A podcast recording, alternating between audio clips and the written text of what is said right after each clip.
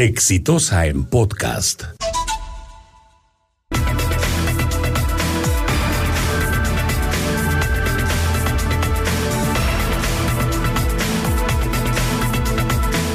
Nos están tratando de asustar, señores, que si se anulan los contratos de concesión de LAMSAC y Rutas de Lima, vamos a tener que pagar, la municipalidad va a tener que pagar 13.500 millones de soles.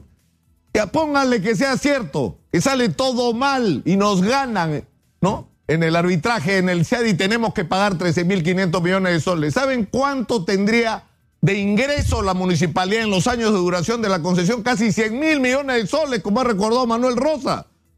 Incluso en el supuesto negado, como dicen los abogados, que perdamos, ganamos, ganamos, ¿me entienden? Pero es mentirosa la información de los 13.500 millones de soles. ¿Por qué? Calculen ustedes solamente cuánto ha dejado de percibir la municipalidad de Lima porque entregó en concesión su principal patrimonio, que era la administración de estos peajes, a cambio de un acto de corrupción. ¿Cuál ha sido el perjuicio? Más del 30% del presupuesto de la municipalidad se perdió por un negocio tramposo sucio por la corrupción.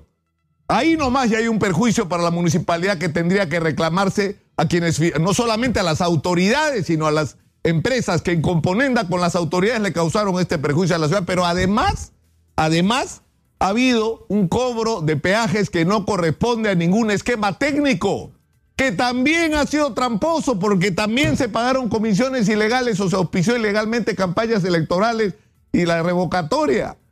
Entonces ahí también nos deben. Entonces a la hora de hacer números, los que tendrían que tener miedo son ellos. Porque además en las obras ha habido incumplimiento.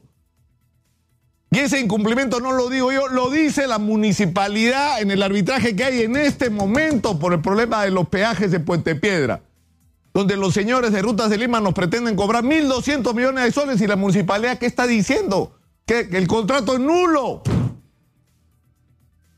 Entonces, no estamos claros sobre cuál es la postura del, alcalde Muñoz. Es decir, ¿qué es lo que quiere?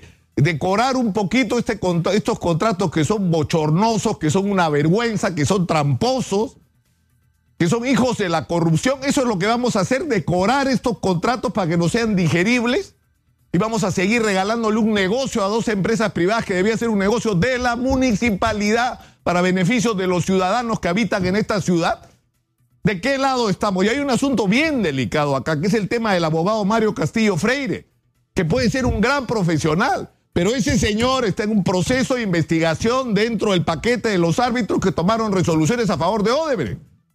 Y nadie está diciendo que sea culpable, pero es absurdo, insensato poner de abogado de la municipalidad para enfrentar ¿no es cierto?, estas concesionarias donde está implicados, entre otros, Odebrecht, alguien que resolvió hace unos años a favor de Odebrecht. No tiene lógica. Hay un conflicto obvio de intereses. Entonces, ¿para qué lado estás jugando Colorado?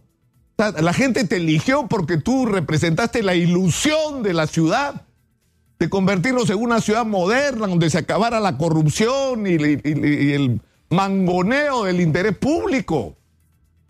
Estamos esperando, Colorado. Tiene que haber un cambio de actitud en relación a este tema. Y los que tienen que temer una vez más no somos nosotros. 13.500 millones de soles nos quieren cobrar. Ay, Dios mío. Hagan el cálculo de cuánto nos van a tener que pagar ustedes por habernos robado como nos han robado. Esa es la discusión, señor. Esa es la discusión. He dicho. Este fue un podcast de Exitosa.